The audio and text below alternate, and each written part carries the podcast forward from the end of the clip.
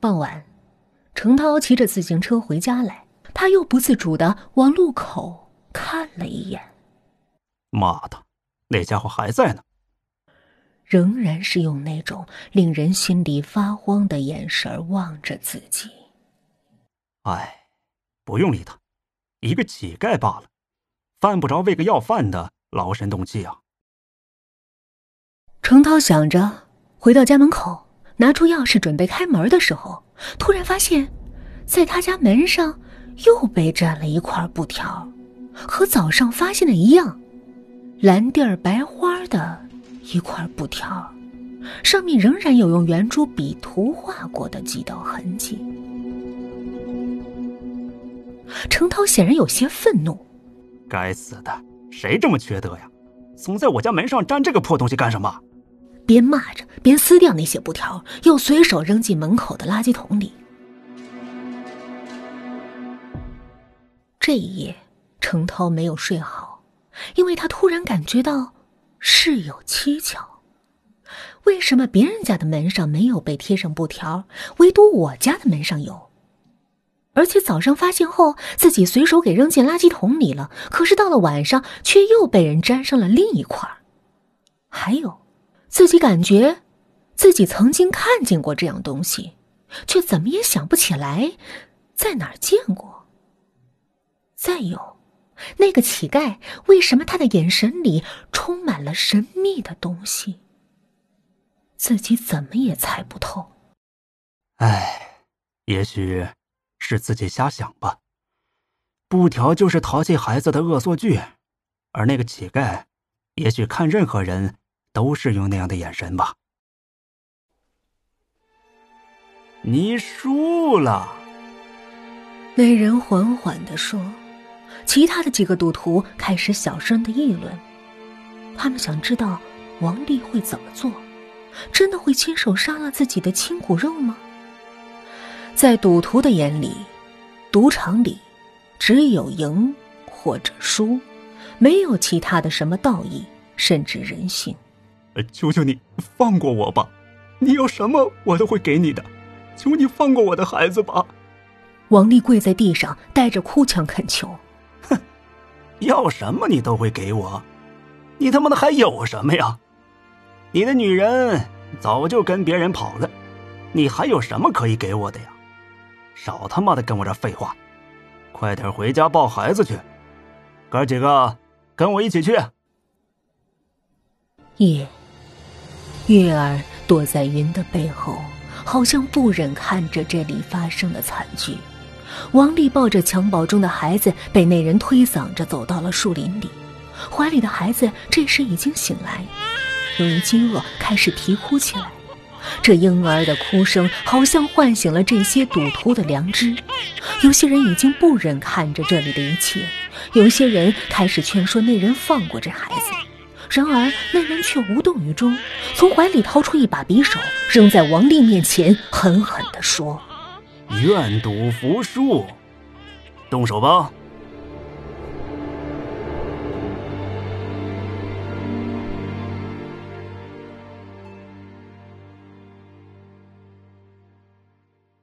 又是一天的清晨，那个卖豆腐的小贩儿一如往常的叫卖声，叫醒了本来就没有睡时的程涛。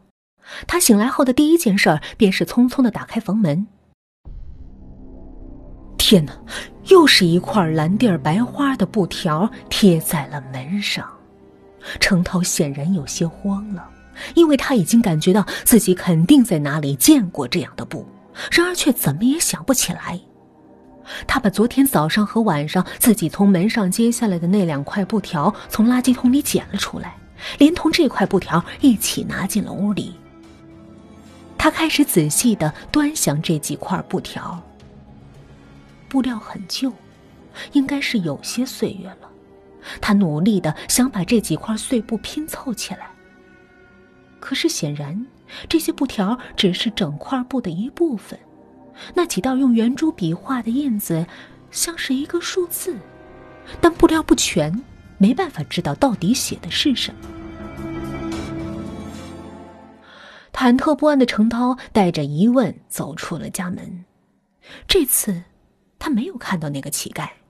事实上，他根本就没有心思看那个乞丐了。然而，就在那里，那个乞丐依旧在那里，用着那种令人难以捉摸的眼神注视着程涛。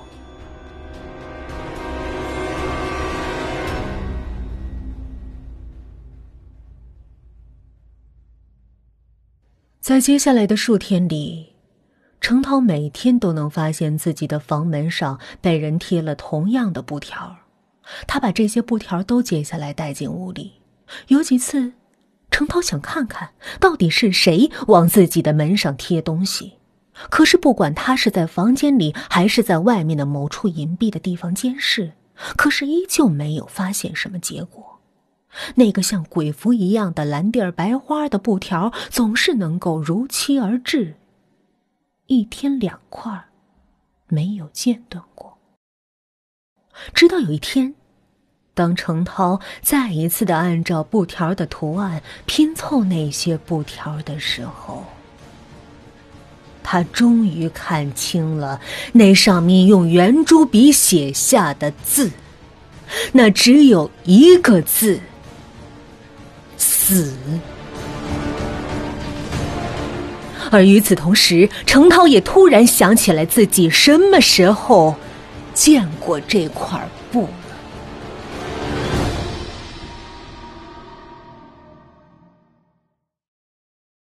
王丽跪在地上，眼泪已经划过脸颊，又滴落在啼哭着的孩子的脸上。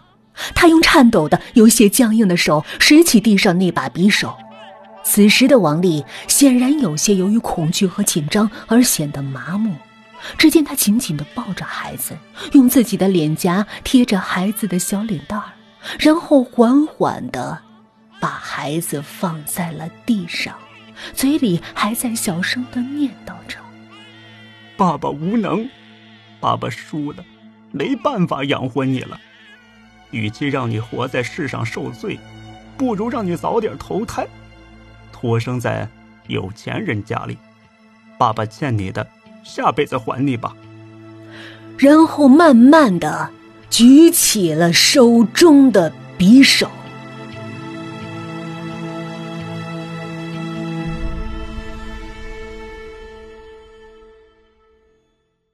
当程涛再次打开那扇他不愿意打开的房门时，蓝布条已经不再有了。取而代之的是一张字条，程涛取下来仔细的看了一遍，上面歪歪斜斜的写着几个字：“今天午夜，天台。”这天，程涛没有去上班，他有些茫然失措，他想知道今天午夜到底会发生什么。是什么人要用这样的手段来折磨自己？一整天，程涛都在回忆着当年的那一幕：那蓝色的布料，蓝蓝色的夜，以及那夜发生的一切。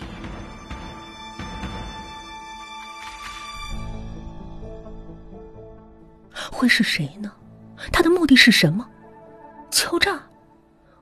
不会。我现在已经没有什么可以值得别人敲诈的了。万千思绪的程涛在胡思乱想中不知不觉的睡着了。